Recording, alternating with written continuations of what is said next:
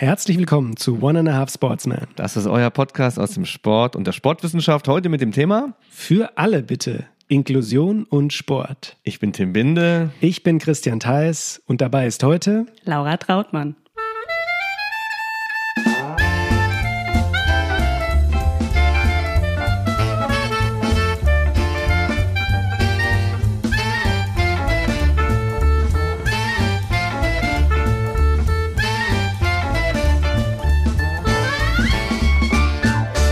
Und wir heißen euch alle da draußen zu einer neuen Folge One and a Half Sportsman willkommen und einer ganz besonderen Folge, denn diese Folge ist sozusagen Teil der Aktionswoche Sport lebt Vielfalt.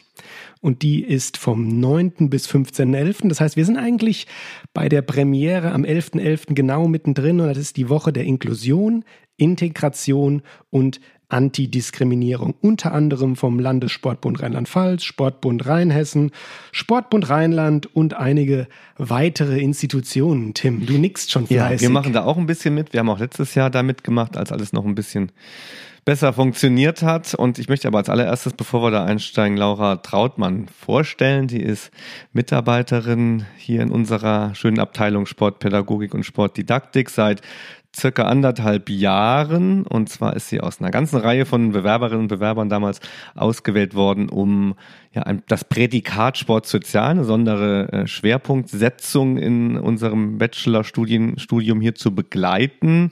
Da geht's um ja, Sport in sozialer Verantwortung. In dem Bereich promoviert sie auch und sie hat viel Expertise mitgebracht, weil sie vorher beim Landessportbund tätig war und ich sie schon zuvor kennengelernt habe, eben dort ähm, als Verantwortliche auch für Themenfelder wie beispielsweise Inklusion, Schön, dass du da bist. Vielen Dank. Schön, dass ich da sein darf. Ich habe sicher was vergessen, oder? Was bist du noch? Was kannst du noch?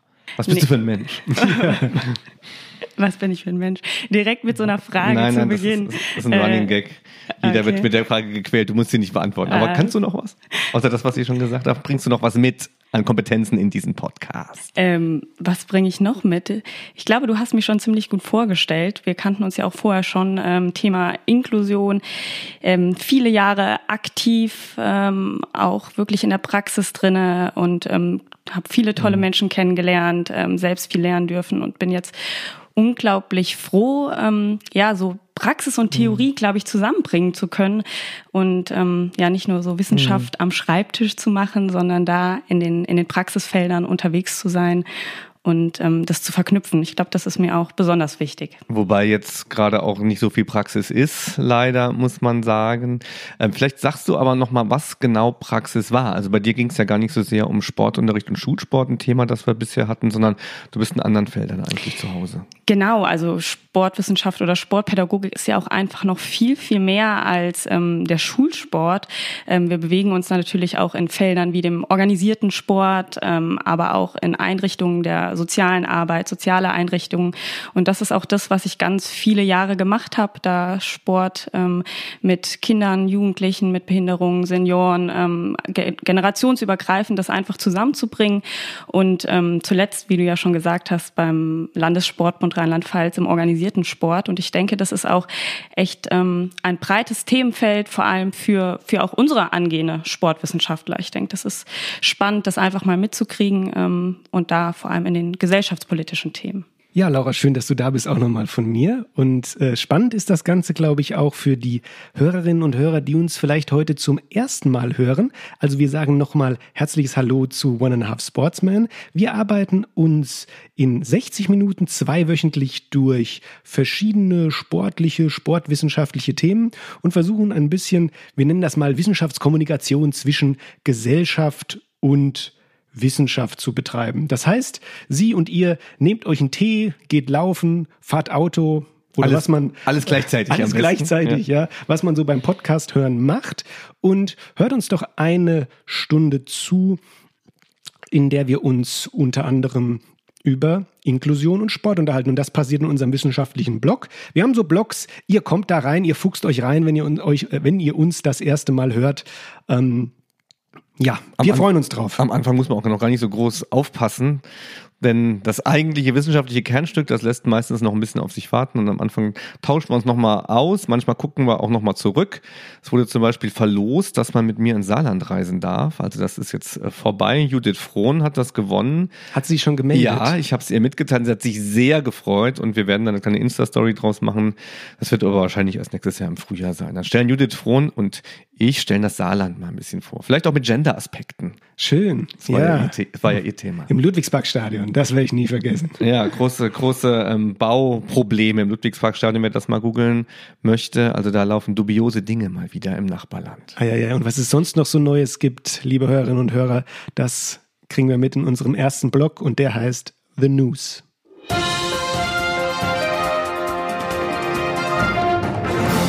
Ja, und Laura, da fragen wir dich doch einfach mal direkt The News. Was gibt's Neues? Hast du was auf dem Herzen, was du gern mal loswerden möchtest? The News, das klingt irgendwie ganz fantastisch. Ähm, passend zu dem Thema eigentlich gerade, was mich momentan und auch die Woche so bewegt, ist, ähm, wir begleiten ein Projekt vom LSB, ein Inklusionsthema, die Inklusionslotsen, ähm, wissenschaftlich und da sitze ich gerade ganz fleißig an, an Interviews und darf, ähm, darf da reinlauschen und hoffentlich in Zukunft auch, ähm, ja, einfach so ein bisschen Handreichung für den inklusiven Sport, den organisierten Sport daraus arbeiten. Da bin ich ganz gespannt. Das ist ja, so die News der Woche vielleicht. Mhm. Können wir vielleicht auch, auch nachher noch mal genaueres von erfahren, Inklusionslotsen, wie das ist. Ähm, wenn du Interviews, du hast die Interviews selbst geführt. Ja, genau. zufrieden gewesen? Ja, sehr zufrieden. Es waren ähm, sehr, sehr nette Interviewpartner, die mir da zu Rede und Antwort standen. Ja, ich, ich fragte auch ein bisschen ja als Betreuer von Dissertationen nach. Wir haben ja heute die glückliche Situation, dass zwei, oh yes. zwei Promovierende heute hier sind. Laura, wie steht's mit deiner Dissertation, mit der wann, Doktorarbeit? Ja, und ich eigentlich? muss auch mal fragen, wann ist die fertig, deine Dissertation, Ah, Laura? Das brauchst du überhaupt nicht zu fragen. Christian, das ist auch immer so mit, mit erhobenem Zeigefinger. Ja. Wann, ist, wann ist das Ganze Ja, fertig? das Hey Leute, ich Gute. krieg sonst immer ab, jetzt muss man anders auch abkriegen. komm schon. Die Leute da draußen müssen doch aber auch mal mitkriegen, dass solche Doktorarbeiten auch irgendwie fertig werden, dass das keine Spaßprojekte sind hier, sondern man hat da schon einen Zeitplan und Ja. vielleicht Ja. auch irgendwie ein Datum, das da so rumschwirrt, wo man das auch abgeben möchte. Wie lautet das Datum, Laura? Nächstes Jahr. In einem Jahr. In einem In- Jahr, in- das, in einem das Jahr. sage ich jetzt so. Mhm. In einem Jahr ist das Schön. fertig, wobei tatsächlich Corona, aber das hat Ja.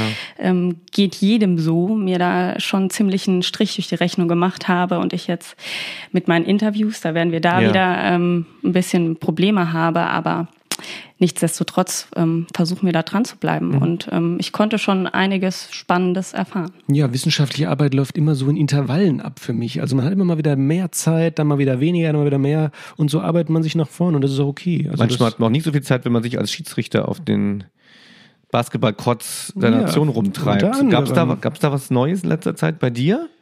ja, da gab's was Neues. Ähm, ich hatte ein schönes Spiel gehabt in Bonn. Hast du auch sowas Ernsthaftes nebenher? Ich finde das sehr überraschend, dass man da so hoch noch Schiedsrichter sein kann, während so aufwendigen Arbeiten wie, wie Promotionen. Laura, du machst doch nichts mehr hoffentlich anderes, oder? Ich mache hoffentlich nichts mehr. nee, ich finde es auch ähm, ganz schön faszinierend, was Christian da macht und war mir vorher gar nicht bewusst, dass das auch, ähm, was da alles so hinten dran steckt, mache ich nicht. Ich habe auch Schönes erlebt. Vielleicht kann ich das noch kurz erzählen. Das passt nämlich auch zum Thema.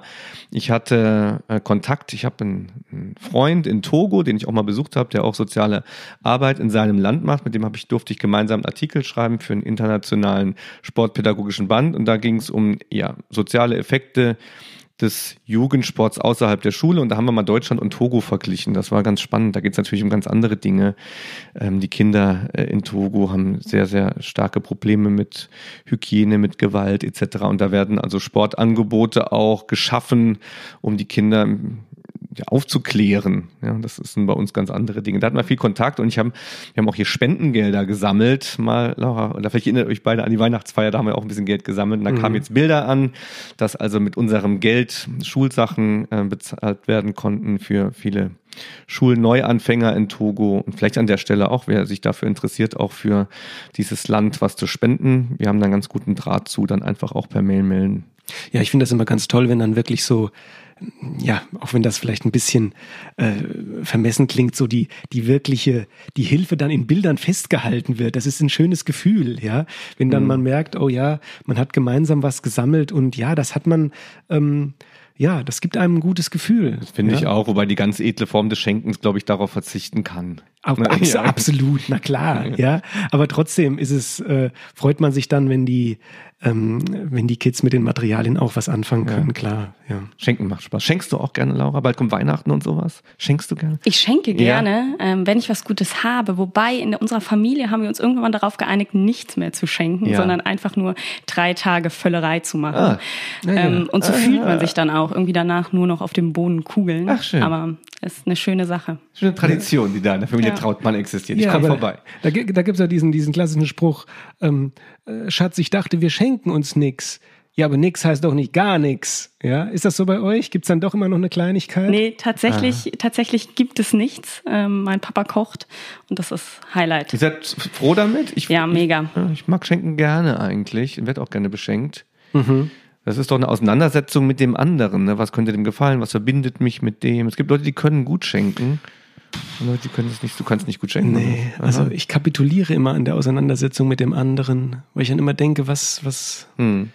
also für, für mich ist dann immer die Preisrange irgendwie das Problem. Da können wir es ja ganz, machen wir es einfach ganz offiziell, noch einen kleinen Sport. Ich erwarte in diesem Jahr Geschenke von euch. Zwischen 15 und 20 Euro soll das kosten und ihr sollt euch auch überlegen, was verbindet euch mit mir und so. Okay, Das ich habe schon eine fertig gebundene Arbeit. Ich auch. Ich, ich hätte jetzt auch, Kostet ungefähr 15 bis 20 Euro. Tim, ich hätte jetzt auch Ja. eher so an Zeit gedacht. Dass du mir Zeit schenkst. Dass ich dir Kein- Zeit die sollst du dir schenke. hernehmen. Du hast die überhaupt nicht. Kannst du Tim Bindel drei Minuten schenken? 15, noch nicht, noch nicht mal. Ja. Du, willst, du willst mir Zeit schenken, damit du sie zurückbekommst, um Du gut hast- betreut zu werden. du hast richtig? es erfasst, Ja. du Ich hast habe es den, erfasst. den Link im Soundfall habe ich, hab ich erkannt. Genau, Leute. Also ich würde sagen, wir jingeln uns mal aus The News raus, dass wir uns auch bald in unser Thema Inklusion und Sport stürzen können. Und das war The News.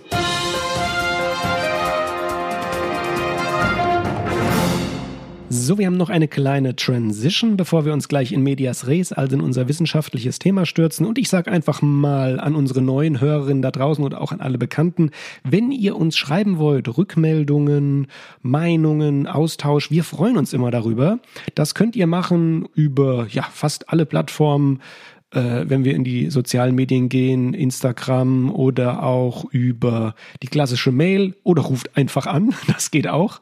Und ähm, dann freuen wir uns, weil ab und an bereiten wir eine sogenannte QA-Folge vor, ja, Question and Answer, und dann arbeiten wir so alles auf, was von euch da draußen an Rückmeldungen bei uns aufläuft. So. Ja, meine Mutter hat zum ersten Mal den Podcast gehört. Haben, meine Eltern haben nicht verstanden, wie das mit dem Podcast überhaupt funktioniert, wo es das gibt und so weiter. Und als ich zu Besuch war im Saarland? Ganz genau. Da habe ich es einfach mal angemacht. Meine Mutter hat es beim Gemüseschneiden in der Küche gehört und fand es sehr schön. Sie hat auch dich ausdrücklich gelobt, Christian. Hat sie Oh, danke gut schön. gefallen, ja. Dann- Hast du aber einen tollen Mitarbeiter, hat sie gesagt. Ja. Das freut mich. Gruß zurück an die Mutter Ja. von Tim Bindel, weil, auch deshalb Gruß zurück, weil wir noch Muttertag machen wollten. wir wollten eigentlich noch eine Muttertagsfolge machen, wo wir unsere Mütter anrufen und ein bisschen beteiligen an dem Podcast. Ja, meine Mutter ist Grundschullehrerin. Auch Meine war Sport. Grundschullehrerin. Ach, guck, Witzig. oh Gott. Laura? Meine ist Erzieherin Ach, oder ach, war Erzieherin. Ach, Dann machen wir Äh, ganz, großen Muttertag hier. Ja, einen ganz großen Muttertag. Und Ja. wie war das für euch als Erzieher und Grundschullehrerinnen, Kinder? Habt ihr das irgendwie gemerkt, dass das Ja, besondere Mütter sind? Ich glaube, das merkt man. Das Inwiefern? sind, das sind besondere Mütter. Ja, Ich was, meine, das was war- hat sie besonders gemacht? Ich weiß nicht. Meine So- Mutter ist ganz toll. Also ja, aber auch Toll. Toll, toll ja. Also Toll. ich hatte, bin sehr zufrieden. Kann man das, kann man das so Ich sagen? glaube, meine war immer um 12 Uhr zu Hause tatsächlich mittags, so nach der Grundschule schön. Vier Stunden. Ja. Schön in Holz, wer das kennt als Saarländer, schön in der Grundschule Ah, ja. unterrichtet, 12 Uhr zu Hause gewesen, Mittagessen gemacht, Mittagsschlaf gemacht. Cooles Leben. Nee, aber ich Schöne glaube, meine, Kindheit. Ich hatte mega schöne Kindheit, definitiv. Ja. Ich auch. Was hast du gemacht? Ähm, tatsächlich war ich hauptsächlich draußen, habe Sport gemacht, also irgendwie schon so den Weg geebnet. Ähm, und Informell? Durfte da informell auch. Ah, da gab es doch schon Internet in deinem Kindes Kindheits. Naja. Ah, nee. hier. Da, nicht. nee, nee, Ja, nee, nee. Okay. Laura, So bist du jung bin eigentlich ich noch, dann bist doch du eigentlich nicht. noch Digital Native? Nee, ich glaube nicht. Oh, oh Gott. Bist du um die Häuser gezogen? Ja. Hast du, hast du Kinder rausgeklingelt? Tatsächlich Darf, auch. darf die Annika zum Spielen rauskommen und sowas? Am Telefon. Wie- Mama, Oder wie sie heißen, kommen. die, wie heißen die Mädchen in deinem Alter? Wie hießen die? Gibt es noch mehrere Lauras? Ist Laura ja, ein typischer Laura war Name in deinem mega, Alter? Ja, okay. mega. In meiner Klasse war alleine Laura. In meinem Jahrgang waren, glaube ich, noch drei Lauras. Das war so Mhm. Laura A, B, C, D, E. Bitte einmal aufstehen ist eher so oder Simone melden. und Susanne und Sabine, sowas. Und bei dir? Bei mir, Ihr seid doch ein, ein Alter, ne? Ja. Sagen wir mal Sag- ja. Also Lauras, du hast mit Lauras zu tun. ja, ja, ich habe eigentlich andersrum. Laura hat mit dir zu tun? Nee, hä? Was Ich habe ihn andersrum? nicht verstanden. Du hast gesagt andersrum. Ich meine, du hast viel mit Lauras also auch zu tun gehabt in deiner Kindheit schon. Ach, in meiner Ja, ja. Kindheit. Ähm, auch, ja, Lauras, was gab's noch so? Äh, Hannas. Hannas. Hannas, Lauras, Hannas. Ja, sonst kann ich mich an so effektive Ja. Lukasse, Lukasse, ja.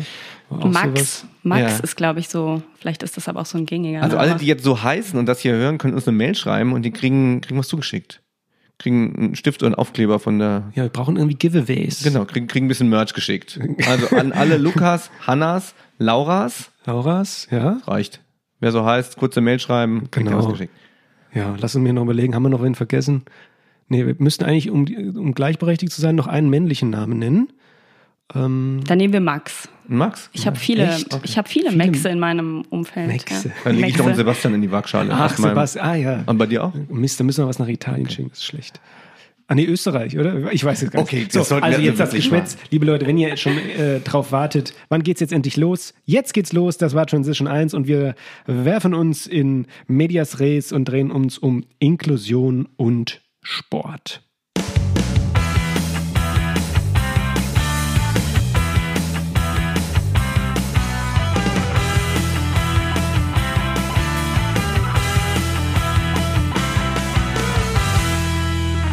So, Hanna, dann geht's mal los mit der inklusiven Gesellschaft. Also, wir drehen uns heute gar nicht so um die Schule und wie Inklusion im Schulsport vielleicht funktioniert, sondern wir gehen es groß an, die inklusive Gesellschaft. Vielleicht kannst du erstmal so aus deiner Position, aus deiner, deiner Arbeit auch im Sport mal so ein bisschen berichten, was sind denn so die, die Segregations- Momente, möchte ich mal sagen. Also was grenzt aus? Was sind denn so Gruppen, wenn man so möchte, von Menschen in der Gesellschaft, die einen schlechteren Zugang einfach haben zum Sport? Ja, ist ja tatsächlich leider immer noch so, dass das Zugang nach wie vor noch verwehrt bleibt oder auch Teilhabe.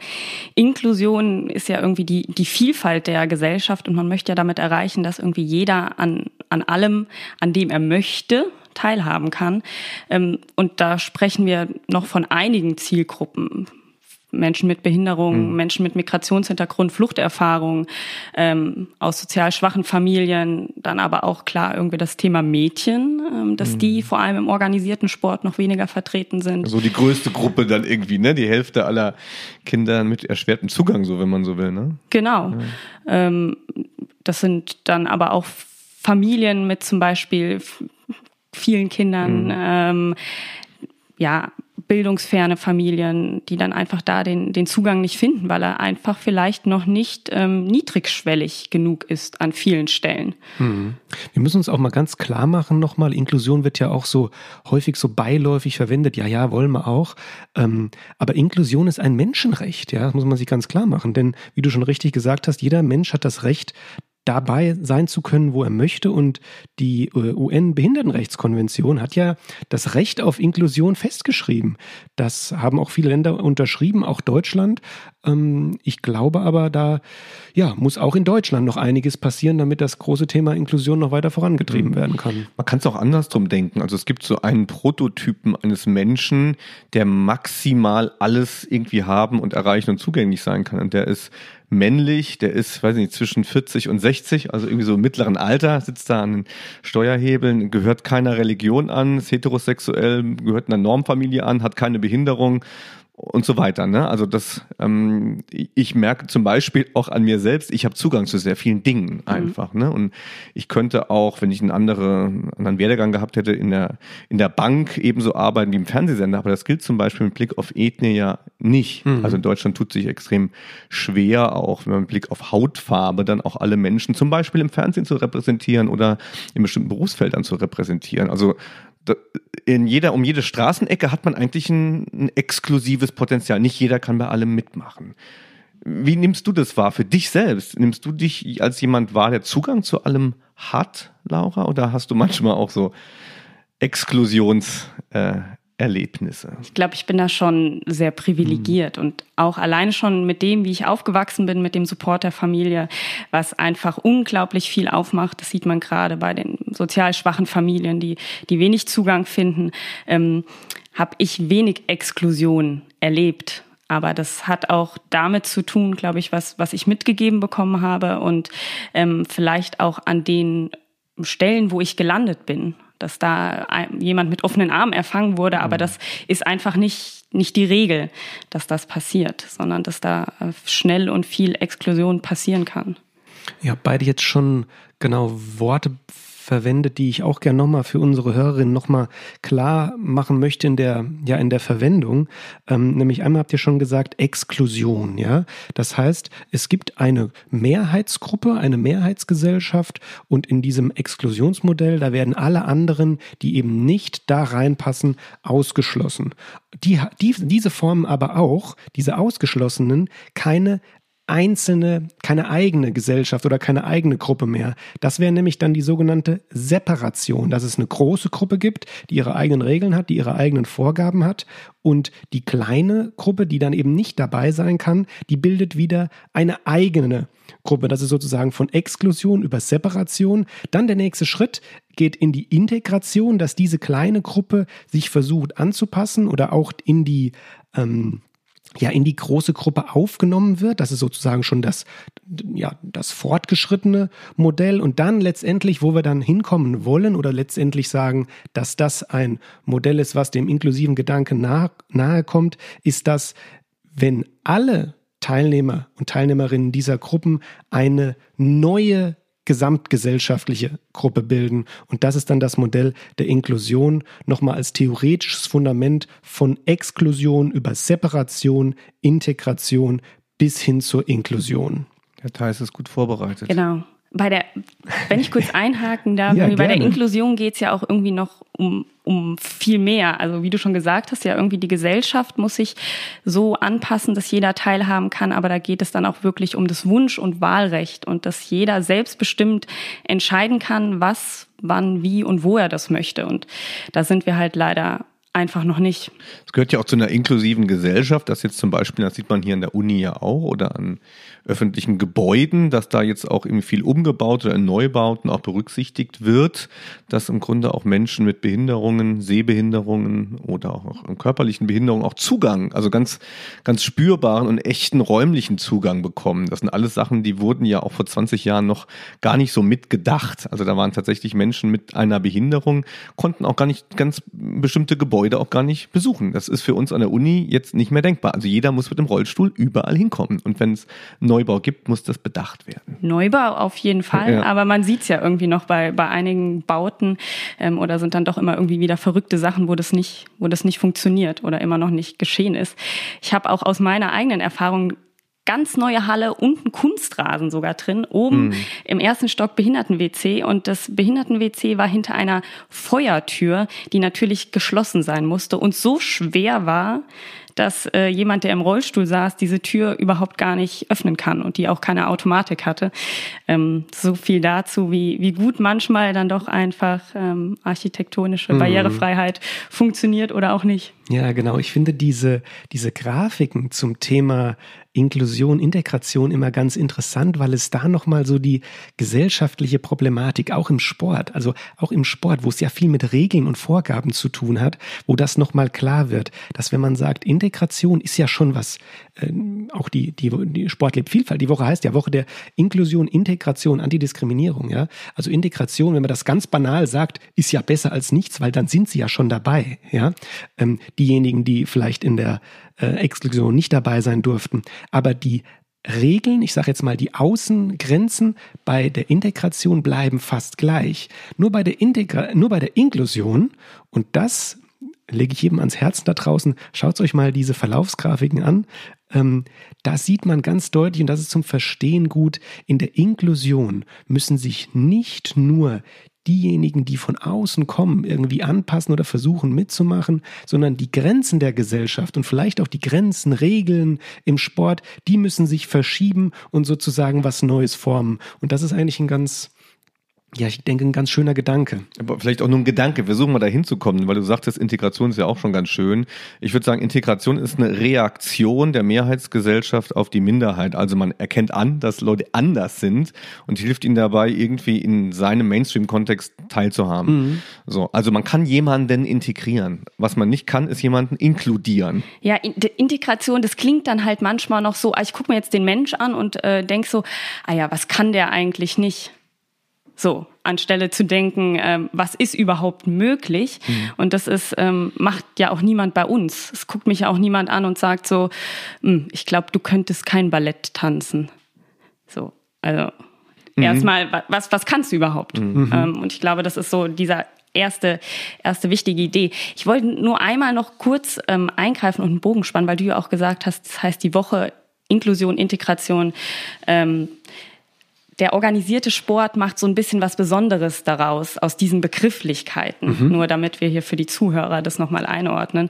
Ähm, der organisierte Sport, wenn der von inklusivem Sport spricht, dann spricht er wirklich von Sport für Menschen mit, mit und ohne Behinderung. Und wenn er von Integration spricht, dann spricht er von äh, Sport für Menschen mit Migrationshintergrund mhm. oder Fluchterfahrung oder auch aus sozial schwachen ja, Familien. Ja. Deswegen irritiert dann vielleicht diese, diese Grafik, die du gesagt hast, von Segregation zu Integration mhm. hin zu Inklusion.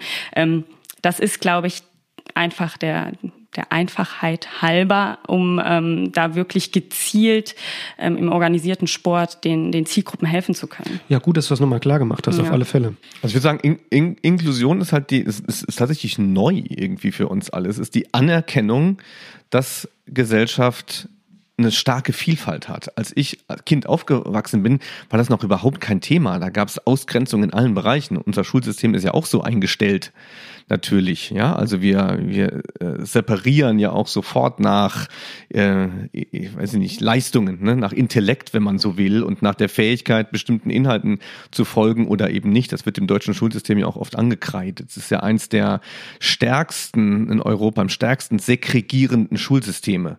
Österreich, Ungarn, Deutschland. Alle anderen, die skandinavischen Länder sind ja sehr bekannt dafür, dass eben schon früh, dass du schon früh lernst. Ich bin genauso wie jemand, der eine Behinderung hat, genauso wie jemand anderer Ethnie, anderen Bildungshintergrund in einem Kontext, in einer Gesellschaft. Das hatte meine Tochter zum Beispiel schon in einem inklusiven Kindergarten gelernt, dann ist das selbstverständlich.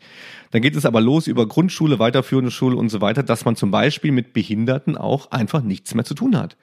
Ich habe nur Freunde, die haben alle irgendwie Abitur und studiert, die haben alle keine Behinderung und die haben fast alle die gleiche Hautfarbe. Wie konnte das passieren? Ja, und wenn du überlegst, ja. dass zehn Prozent der, äh, der deutschen Gesellschaft eine Behinderung hat, dann ja. muss ja eigentlich irgendwie so jede zehnte Person, das heißt ja auch irgendjemand aus deinem ähm, Umfeld, mhm. Freundeskreis eigentlich dann ja auch eine Behinderung haben. Ja, aber das hat sich alles irgendwie so zurecht segregiert in meinem Aufwachsen. Ne? Mein Bildungsstand hat dazu geführt, ja, auf meinem Niveau sozusagen, auch an der Universität, wird es, es ist einfach nicht mehr so mhm. divers. Und das ist das Problem. Das ist das Problem, und ja. Ist, und jetzt gehen wir mal zum, zum Sport über. Und da würde ich dich mal vielleicht mit deinen Erfahrungen auch aus der Sportpraxis ähm, dann mal fragen, ist der Sport genauso segregierend eigentlich noch?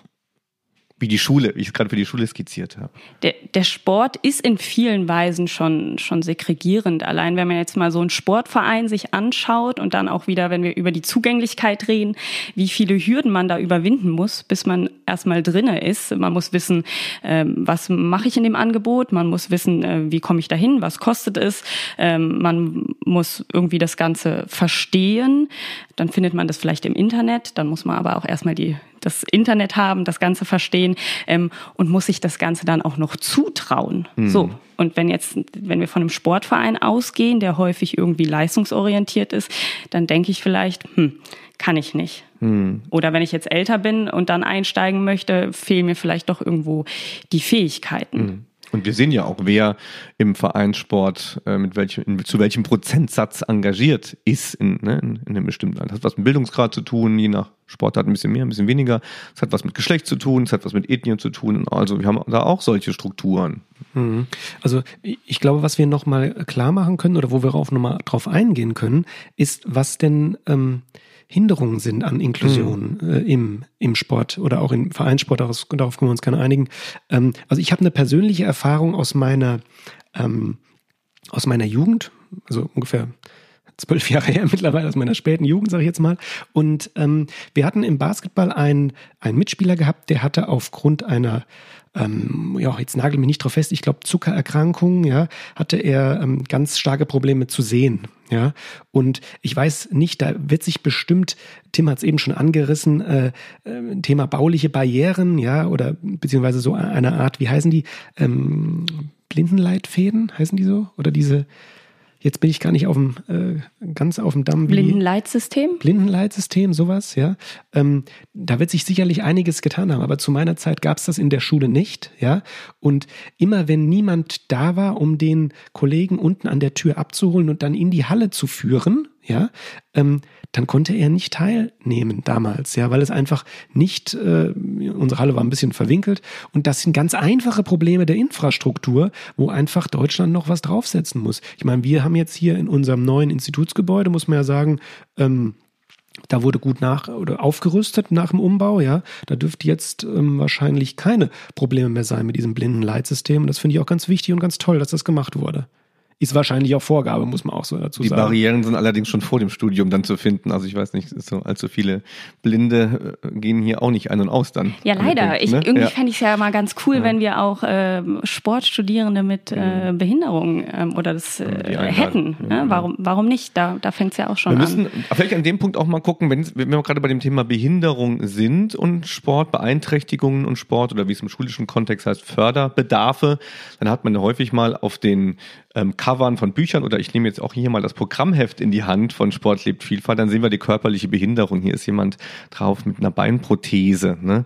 Aber diese körperliche Behinderung, die sind ja nur ein kleiner Teil dessen, was man unter Förderbedarf, unter Behinderungen ähm, hat im Grunde. Das sind emotionale, äh, wie, wie, wie hast du die Förderbedarfe? Ähm, oh, auf die, auf die Schule bezogen ja, die Schule, ähm, kann, ich, kann genau. ich da leider also, gar nicht so. Förderbedarf im Kontext Lernen, Förderbedarf im Kontext Emotionen, das macht, glaube ich, schon 40 Prozent aus. Mhm. Ne? Und dann gibt es noch Sprache, kognitive Entwicklung. Das sind so die Big Points. Also wirklich, was wir jetzt hier zitieren mit blind und gehörlos und körperbehindert, da sind wir überall in dem Bereich um zwei, drei Prozent. Also mhm. wir haben ganz viele Problematiken, du hast eben schon angedeutet, so ein bisschen mit ähm, vernachlässigt vielleicht, im Bildungshintergrund fehlt. Ähm, ja, also es geht auch um, um so, so Lernschwächen oder um, um, um emotionale Schwächen. Das sind ja auch schon Hinderungsgründe, um in so einem geregelten Sportbetrieb zu Hause zu sein.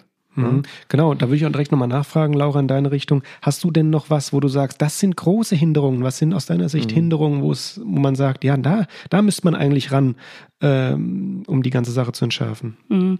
Also du hattest es ja eben schon ange angesprochen, auf jeden Fall natürlich bauliche Barrieren, die wir mhm. haben, aber die können ganz oft, und das sehe ich auch bei den Vereinen zum Beispiel, oder habe ich gesehen, die finden da kreative Lösungen. Also das würde ich jetzt erstmal irgendwo hinten anstellen. Ganz viel Probleme hat man natürlich oder Schwierigkeiten bereiten dann so, so Dinge wie Assistenzleistungen. Ähm, wie kommt jemand überhaupt schon mal zum Sport? Also der Transport dahin. Mhm. Dann braucht die Person vielleicht auch Betreuung vor Ort, pflegerischen Bedarf. Das wäre dann irgendwie so also unter Mama, Papa Thema bringen zum Training. Sowas hat nicht jeder. Genau, das, Beispiel, da, ne? damit fängt da es an. Da geht es jetzt gar nicht um Behinderung, sondern einfach um ja. Fürsorge, eine elterliche mhm. Fürsorge. Genau, das hat ja. nicht jeder. Und wenn dann jemand zusätzlich noch eine Behinderung hat, dann braucht mhm. er es vielleicht einfach noch mal mehr. Und wenn er das da nicht nicht hat, dann ist es schon mal wieder ein, ein Ausschlusskriterium, mhm. ähm, was natürlich schade ist. Dann muss man einfach sehen, dass solche Angebote ähm, eben man hat eine heterogene Zielgruppe, also viele verschiedene Personen, wie man sonst ja vielleicht auch in einer normalen Sportgruppe hat, mit verschiedenen Bedürfnissen. Also muss man sein Angebot dementsprechend schon gestalten, ähm, inszenieren. Also so Inklusion passiert nicht eben mal so nebenher, sondern man muss das schon gestalten, anpassen ähm, was aber auch irgendwo Übungssache ist. Also das hat dann viel mit Kreativität zu tun, einfach mal ausprobieren, immer wieder sich selbst reflektieren. Ähm, das ist nichts, was nicht möglich ist. Ähm, dann gibt es natürlich aber auch auf Seiten zum Beispiel Kinder und Jugendliche mit Behinderung, die sagen, ich traue mir das nicht zu. Mhm. Also dass da dann vielleicht auch Ängste auf der auf der Seite ähm, bestehen. Mhm. Ähm, und was ich ja auch schon mal gesagt habe, viele wissen überhaupt gar nicht, wo es Angebote gibt. Also dieser, dieser Informationsfluss fehlt einfach. Mhm. Also das ist ganz gut, weil da könnte ich was an, an, anschließen. Kommunikationsfluss hat ja auch was mit kommunikativen mhm. Barrieren zu tun. Und das fängt ja an von, ich kann die Sprache nicht, bis ich verstehe die Sprache nicht, bis ich ähm, kann vielleicht schlecht hören, ich höre nichts, da sind wir dann wieder in dem Thema Behinderung. Und das sind wir auch hier mit unserem Podcast, muss ich ganz klar sagen. Da müssen wir in Zukunft noch was drauflegen, weil man kann sich auch immer mal an, der, an die eigene Nase packen. Ähm, wir haben diesen Podcast hier noch nicht in ähm, einfacher Sprache, einfacher Sprache ähm, ja. angeboten. Ja. Das werden wir aber im Zusammenhang dieser ähm, Episode definitiv irgendwie hinkriegen. Laura, da bin ich auf deine Unterstützung. Genau, nee, das hat, da hatten wir ja auch vorher schon drüber ja. gesprochen, weil ich meinte, ja. so barrierefrei, erstmal denkt man so, ja super, man hört, mega barrierefrei.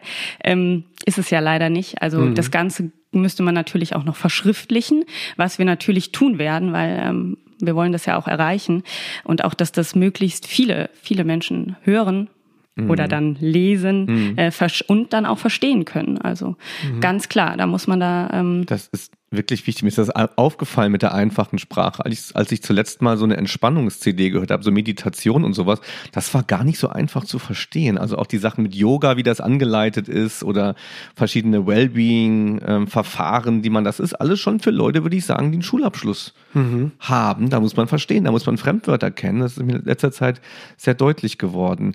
Ich würde gerne mal ähm, auf diese Woche äh, eingehen. Sport lebt Vielfalt. Jetzt haben wir darüber gesprochen, wie schwierig das ist. Und jetzt sind hier verschiedene Angebote, die leider zum Teil oder fast alle nicht in der Praxis stattfinden können. Und die haben jetzt so Titel wie inklusive Abenteuer und Erlebnissporttage. Kinder und Jugendliche mit und ohne Behinderung turnen gemeinsam auf der Airtrackbahn. Oder ähm, da liest man Barrierefreiheit, was tun, Gebärdensprache im Sport. Also irgendwie begibt man sich da auf den Weg, jetzt was zu tun. Aber ich sag mal so ein bisschen provokant, der klassische Sportverein, der jetzt für den Wettkampfbetrieb ausbildet, der Leichtathletikverein, ja, wo es um den Wettkampfsport geht, hat der überhaupt, gibt es da überhaupt eine Notwendigkeit, sich inklusiv zu zeigen? Also man will doch da gute Kinder haben, die gute Leistungen bringen am Ende da ist ja dann auch wieder die Frage, wie man irgendwo Leisten und Leistung definiert und was, was man erzielen möchte. Ich glaube, wichtig ist nicht, dass man per se auf alles Inklusion, Inklusion und inklusiv äh, draufschreibt, aber dass man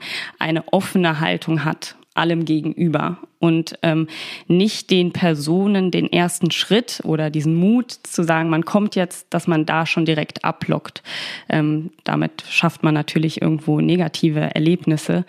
Ähm, Klar muss man schauen, wie sind gewisse Dinge möglich, aber das ist eben inklusiver Sport und ich glaube, von dem kann sich auch jeder eine Scheibe, abschneiden, weil da geht es dann einfach darum zu fragen, was kann ich tun, damit du mhm. mitmachen kannst. Mhm. So. Und dann kann man ja sehen, wie, wie sieht jetzt das Leisten für dich aus. Also das muss gar nicht jeder Sportverein machen, inklusiv sich zeigen, würdest du sagen? Das, weil du meintest doch, das ist ein Grundrecht jetzt. Also genau, wenn ich jetzt mit meiner Tochter in, in einen Leichtathletikverein gehe und sage, ich will gefälligst, dass die da mitmacht, das ist mein gutes Recht, dann können die aber sagen, nee, die ist zu schlecht. Für, für, für eine gewisse Leistungsriege ja. natürlich. So ist es ja irgendwo mit, mit allen Sachen. Aber mhm es geht einfach darum, dass man nicht per se ausschließt. Also du musst ja nicht direkt die inklusive Sportgruppe anbieten. Mhm. Aber wenn dann doch jemand kommt, dass du zumindest das Wissen darüber hast, wo kann ich mich dann hinwenden, um mir Informationen zu holen, wo kann ich mich hinwenden, um vielleicht die Person dann doch irgendwo unter, unter, zu unterstützen oder anders unterzubringen. Ähm, erstmal halt wirklich die das ausprobieren. Mhm. So. Und dann kann man sehen. Aber natürlich ähm, hat Leistung oder wenn wir jetzt halt beim Leistungssport sind, ähm, das Ganze dann seine Grenzen. Auch jemand mit Behinderung kann vielleicht äh, seine, seinesgleichen ähm, nicht mithalten, weil er eben auch mhm. nicht die Leistung bringt. Aber ja. die Möglichkeit muss erstmal da sein, um überhaupt sportlich aktiv zu werden. Mhm. Apropos Grenzen. Ich habe mich natürlich auch mit den Grenzen so ein bisschen oder Hinderungen, wie man es nennen möchte, im Vorhinein beschäftigt und da jetzt nochmal kleine Episode aus dem Elfenbeinturm oder auch eine Frage an dich. Ähm, ich glaube, Aktion Mensch hat das geschrieben. Das hat mich auch ein bisschen zum Nachdenken gebracht. Die haben gesagt, die größte Barriere neben kommunikativen, baulichen etc. sind die Barrieren in den Köpfen der Menschen. Würdest du das unterschreiben? Also ich glaube, in den letzten Jahren ist schon einiges passiert, auch wenn wir jetzt so den organisierten Sport betrachten. Es gibt unglaublich viele Handreichungen, Ideen, Projekte, Konzepte. Es gibt mega viele Vereine, die super kreativ sind, schöne Ideen haben, Projekte umsetzen, wo man einfach sieht, wow, das ist mega cool. Aber es es ist auf jeden Fall ein Thema in den Köpfen, definitiv. Solange ein Verein nicht oder generell auch andere Strukturen irgendwie so eine offene Haltung haben, durch und durch irgendwo Akzeptanz, diese Vielfalt wertschätzen, ähm, haben wir da einfach noch, noch Schwierigkeiten. Auf wie jeden kann, Fall. Wie kann man Tim oder auch viele andere, ich würde mich da auch nicht ausschließen, wie kann man uns aus unserer intellektuellen Bubble, wie Tim ja eben schon anmoderiert hat, mit ähm, nur ähm, Abiturienten, Intellektuellen, wie kann man uns rausholen? Wie kann man uns, ich würde noch nicht mal sagen, dass wir Barrieren in den mhm. Köpfen mhm. haben, würde ich noch nicht mal sagen, ja. Aber wie kann man oder können wir was tun? Das ist ja nicht immer nur, man muss ja nicht immer nur sagen, hey, das ist eine Bringschuld von denen, die Inklusion mm -mm, wollen. Auf gar keinen Fall. Sondern das ist ja sicherlich was, wo die gesamte Gesellschaft sich irgendwie. Und was kann der Einzelne tun, um zu sagen, hey, vielleicht kann ich mich da ein bisschen sensibilisieren oder wie komme ich aus meiner Bubble raus? Also ich glaube, wir müssen auf jeden Fall äh, Begegnung schaffen, ganz klar oberstes Ziel, äh, wie du ja Tim auch schon gemeint hast, inklusive Kindergärten, aber das muss man einfach beibehalten. Man muss kommunizieren, man muss das einfach miterleben, man muss vor allem jetzt, wenn wir auch wieder in unserem Bereich Sport sind, lernen, dass Sport einfach viel ausdifferenzierter zu betrachten ist, dass man auch äh, Spaß und Freude an irgendwie super neuen, kreativen anderen Sportarten haben kann. Man darf ruhig mal in den Sport für Menschen mit Behinderung eindringen, das mal austesten, sei es Goalball, ähm, Rollstuhlbasketball, alles andere und ähm, vor allem lernen von den Menschen mit Behinderung selbst, weil die sind die Experten. Also die sind diejenigen, die wir immer wieder fragen müssen. Hier, wie kann das funktionieren? Wo kann ich dich abholen?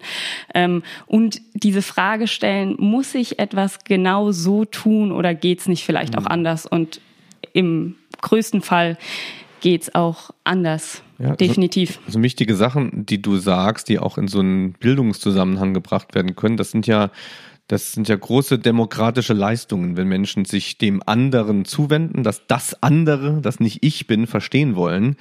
Wie man ja gerade vielleicht auch an der US-Wahl sehen kann, fehlt das eben vielen, so der Blick auf das in Anführungszeichen Fremde. Ja, und ich glaube, darum geht es auch, dass Inklusion nicht, nicht denkt, dass es das Fremde gibt, sondern dass wir eben Unterschiede haben. Aber ich war, ja, ich habe mir da auch Gedanken drüber gemacht, weil es wird ja zum, wenn wir jetzt an den Sport nochmal denken, gerade wenn man Mannschaftssport denken, Basketball, Fußball, Handball, da wird's ja total auffällig, weil ich habe selbst meine Dissertation auf dem Streetballplatz äh, geschrieben und da war an Inklusion nicht zu denken. Also wer da nicht gut genug war, hat er einfach nicht mitgemacht. Sonst hat's auch keinen Bock gemacht. Hat man da keine Lust mit einem Kind zu spielen, dann kommt da irgendwie ein Kind an, dann kann kein Kind mitspielen. So, Punkt. Ja. Aber ich habe mir dann gedacht, eigentlich doch. Und vielleicht ist, wenn man privilegiert ist, vielleicht hat man dann tatsächlich die Pflicht auch, auch im informellen Bereich, etwas abzugeben, sich zurückzunehmen und andere aufzunehmen und sein Tun zu verändern. Das ist jetzt so meine Lösung, aber das sind bitterliche Entbehrungen, auch für Sportstudenten, zu sagen, oh Gott, mein schönes, leistungsorientiertes Volleyballspielen jetzt irgendwie abzuändern, nur weil ein Hansel dabei ist, ähm, der da auch mitspielen will. Nee ja, aber es ist ja noch nicht mal dann ähm, unbedingt nicht, nicht leistungsorientiert. Also ich glaube, man muss halt, was ich schon gesagt habe, von diesem, von diesem Verständnis weg, es hat jetzt genau so zu sein.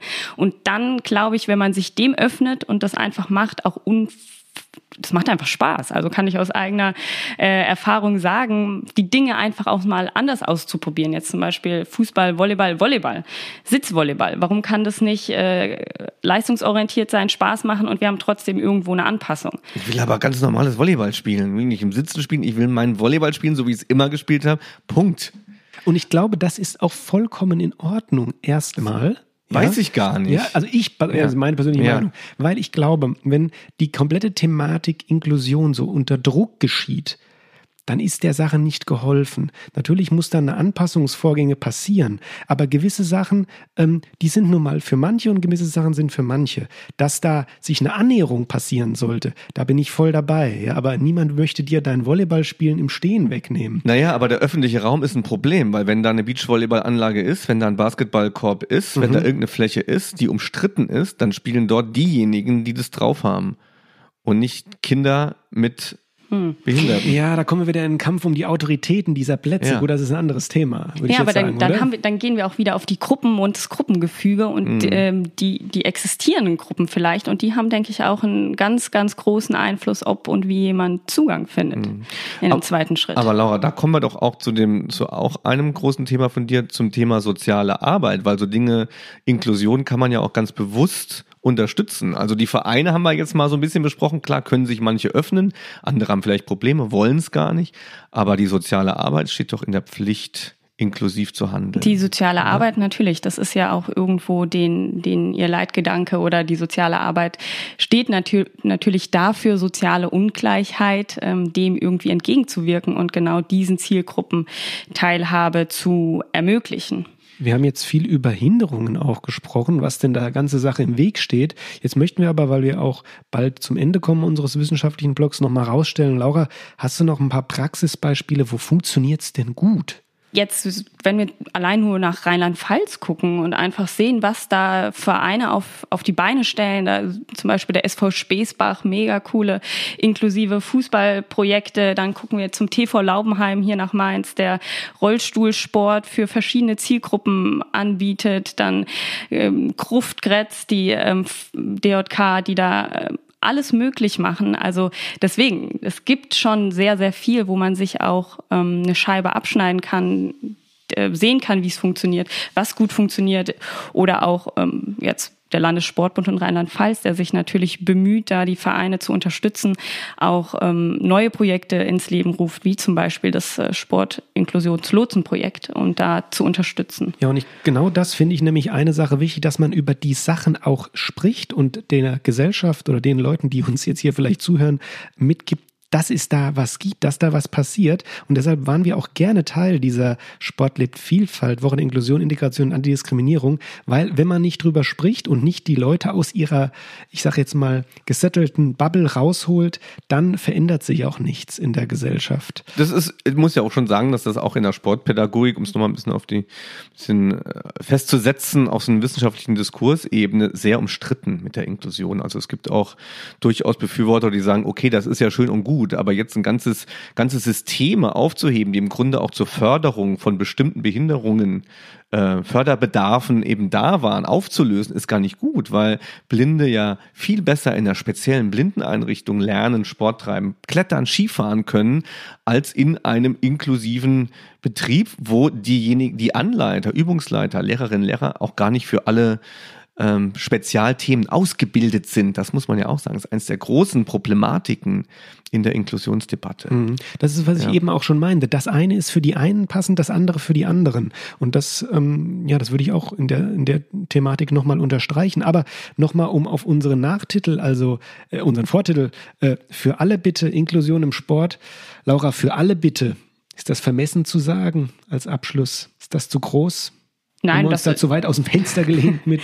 Nein, das ist ja auch das, was man, das, was man erreichen möchte oder, oder will. Und da auch jetzt nur noch das von Tim eben mal aufzugreifen, diese Strukturen, ähm, da ist ja auch das einfach wichtig, Wunsch und Wahlrecht, ähm, dass jeder selbstbestimmt entscheiden kann, was er will. Und da ist für alle bitte, ähm, so wie man, so wie man das eben selbst möchte, ähm, denke ich, ist das nicht, nicht vermessen zu sagen. Aber es ist ein Prozess und ähm, es ist wichtig, dass man sich daran beteiligt und das Ganze auch anspricht. Mhm.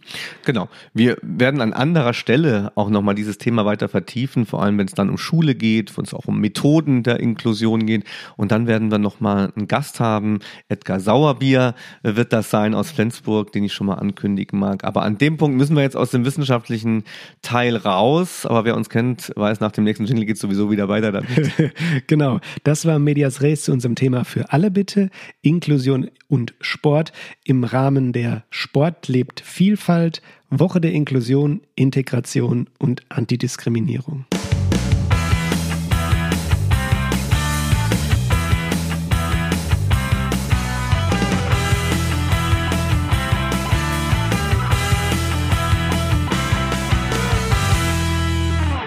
Ist ja wirklich schwer, da alle Themen mitzunehmen. Ne? Wir haben ja, man hätte auch über Seniorinnen, Senioren sprechen können, alte Menschen, die keinen Zugang zum Sport haben. Wir haben sexuelle Orientierung in keinster Weise angesprochen, Nein. auch ein großes Thema. Auch hier in dem, in dem Programmheft äh, zu finden, also Sport gegen Homophobie, Rassismus, ähnliches. Also, ne, das Mega ist schwer. ja unglaublich. Ist alles einzeln, alles nochmal extra Sendungen bei uns, ne, mhm. würde ich sagen.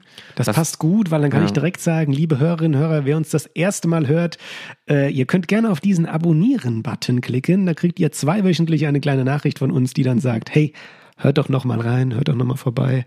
Da freuen wir uns wirklich. Laura, gib doch den Hörerinnen und Hörern noch mal was mit aus deiner Dissertation, weil du ja nicht nur praktisch tätig bist in dem Bereich, sondern auch dazu forschst zu dem Thema Zugang. An dem Punkt, wo du jetzt bist, kannst du da schon was sagen so für die Praxis? Wie schafft man das? Wie geht das? Was heißt Zugang eigentlich? Genau, ja, Zugang oder irgendwie Teilhabe, wie erreicht man das? Und ich versuche das Ganze ja so ein bisschen auch im Jugendbereich anzusiedeln, vor allem jetzt bei mhm. Jugendlichen.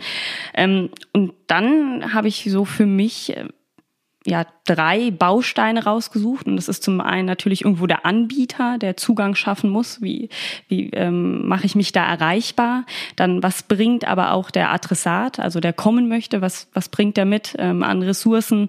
Ähm, dann aber auch die Gruppe, also die mhm. Gruppe, die schon vor Ort ist, äh, die hat natürlich auch Anteile und dann die Beziehung aller. Also mhm. irgendwo ein Prozess, an dem man an ziemlich vielen Stellen immer wieder aussteigen kann oder äh, dann eben doch den Zugang verliert. Und über welche Zugänge wir jetzt gleich träumen können. Ach, schon. Ah. Ja, begeben wir uns mit Blick auf die Uhr in unseren nächsten Blog. Der heißt Träume des Sports.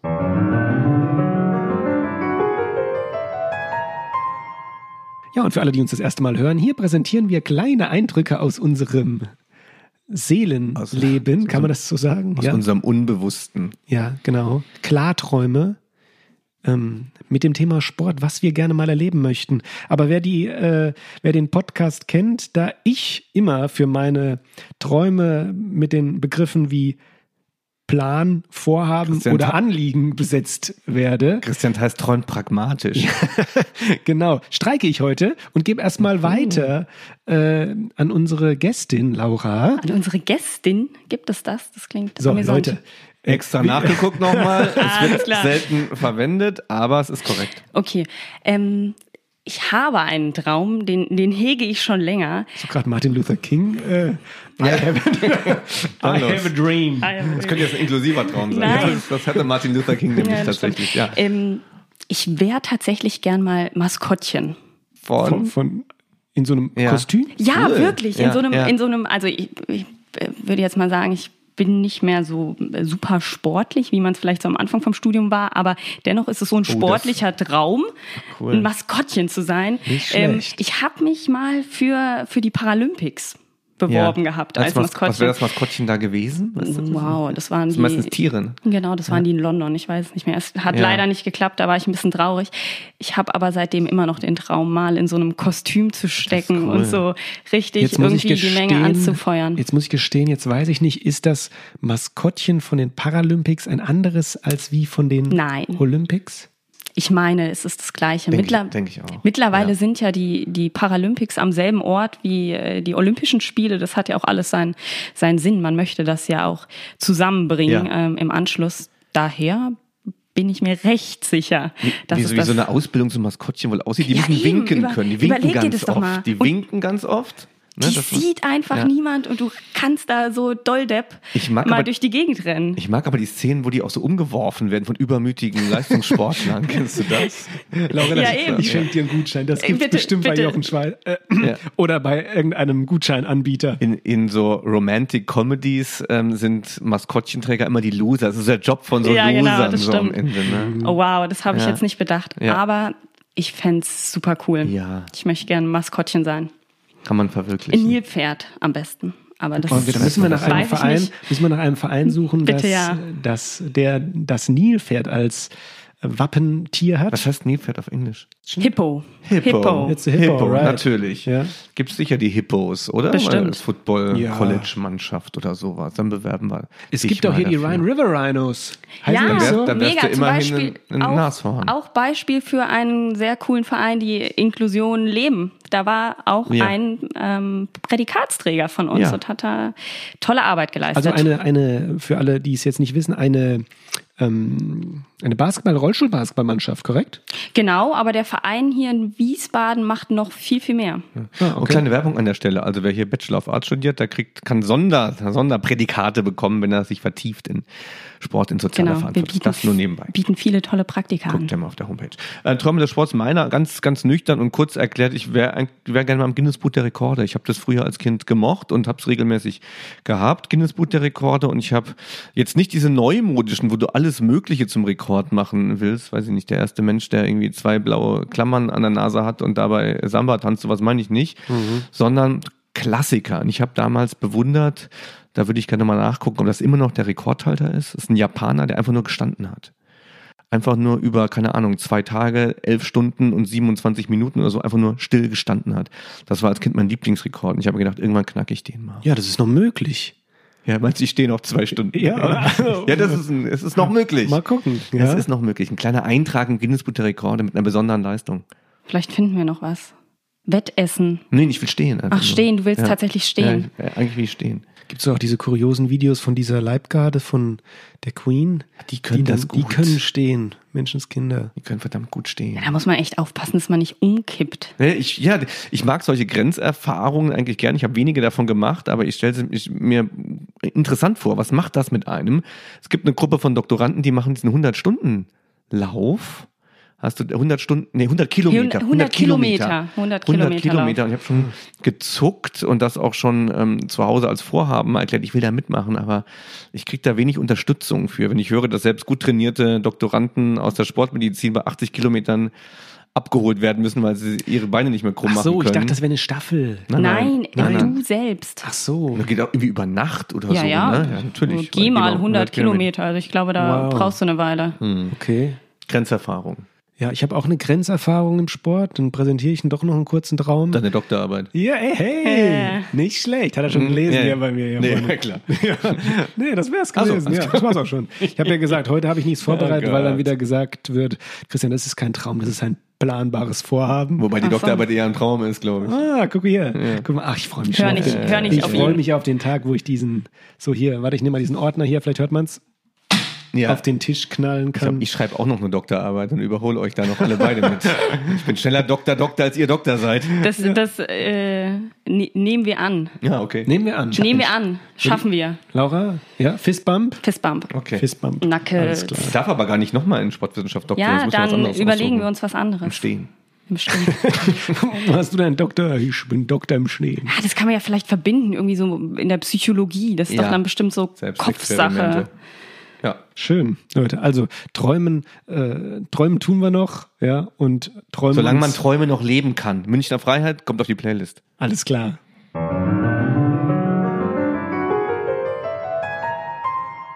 Ja, Laura. Und da sind wir schon kurz vorm Ende. Wie war's für dich? Schön war's. Richtig schön, hier so mit euch zu sitzen und äh, zu erzählen. Schön, das ist alles, was dir dazu einfällt. Währenddessen muss ich unseren Hörern, währenddessen muss ich unseren Hörern erklären, Tim Bindel blättert im äh, Magazin der ähm, Woche der Vielfalt. Hast du noch was Schönes ja, gefunden? das genau. Ich will einfach nur sagen, wie schade das ist. Also schade ist ja irgendwie ein Trendwort in, in den letzten Wochen, dass diese Veranstaltung nicht stattfindet. Und da möchte ich einfach nochmal den Hörerinnen und Hörern mitgeben, wie viel hier im Bundesland auch getan wird von den entsprechenden Institutionen. Das ist wirklich vorbildlich. Und ich kenne den Vergleich zu anderen Bundesländern, auch gerade im Thema Inklusion ist Rheinland-Pfalz wirklich ganz weit vorn. Ja, und da tun wir auch unser Bestes damit, hier mit dieser, glaube ich, ganz breit gefächerten Episode. Wir haben ja viele, über viele Sachen gesprochen, ähm, die wir in Zukunft nochmal spezifizieren können mit dem einen oder anderen Gast sicherlich, ja. Aber Laura, schön, dass du da warst, ja. Und wir freuen uns natürlich immer, wenn wir hier eine, auch mal wieder eine Mainzer Runde mit dir aufmachen konnten. Und wir grüßen ähm, natürlich nach draußen mit unserem kleinen Gruß aus Mainz. Machst du Ohren zuhalten? Ohren zu halten. Ja, der Tim Bindel ist damit nicht zufrieden. Ich dieser- bringe nächstes Mal die Salotris mit. Was ist das? Wir sind die Salotris, da gucken na ayo, die Mama und der Papa und ich bin auch noch da. Schön kenne ich nicht. Nee, siehst du. Muss ich Das bringe ich sagen. nächstes Mal original mit. Ja. Laura, was bringst du das nächste Mal mit? Ich muss, ich muss gerade noch lachen, wenn äh, die Zuhörer haben es jetzt ja nicht gesehen, wie, wie Tim dabei geblickt hat. Das war so, sehr amüsant. Guckt Ja. euch die Salotris an, genauso. Ich habe So- da so früher beginnen- immer beim SR angerufen, da hat man die Salotris geschickt bekommen, weil im Was Saarland... ist das denn? Ist das ein Das sind Tier, die, ein Mensch, das- ein keine Ahnung, Zwerg? erfundene Laubfiguren, sind so grüne Viecher, müsst ihr mal angucken. Und weil im Saarland nur fünf Personen leben hatten, habe ich da alle, habe ich glaube ich fünfmal bekommen, diese Sets von den Salotris gibt es also zu Hause noch. Ja, da sind doch die Mainzer Regel, deutlich ja. cooler. Ja, aber bei Salotris gab es eine Frau. Apropos Inklusion. Oh, da habe ich extra nochmal nachgelesen, das Inklusion. Mainzelfrauchen gibt es immer noch nicht. Ja. Ja. Leute, also ZDF, was ist los mit euch? Stehe ich nicht. Mhm. Wir hatten schon mal die Namen Ted, Ed. Anton, Fritzchen. Ja. Das sind ja auch wirklich hochmoderne Namen. Ja.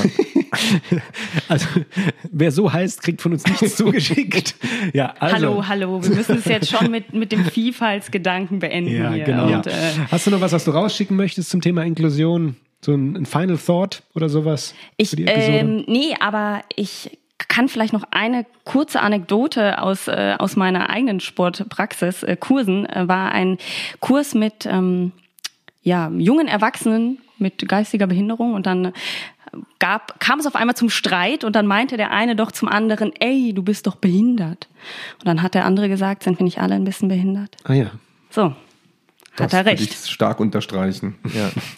In diesem Sinne freuen wir uns, dass wir beitragen konnten zu einer ja, Woche vom 9. bis 15.11., die sich um Inklusion, Integration, Antidiskriminierung dreht und drehte, je nachdem, wann Sie das jetzt hier hören, wann ihr das jetzt hier hört. Ähm, kommt mit uns in den Austausch, schreibt uns gerne. Wir freuen uns immer, wenn wir ja, Sachen von euch bekommen, die wir dann aufarbeiten können. Und in diesem Sinne sagen wir, Tim, Ja, wir sagen, das war One and a Half Sportsman. Ihr habt eine Frage. Wir haben drei Antworten und die kamen heute von Tim Bindel. Christian Theis. Und Laura Trautmann.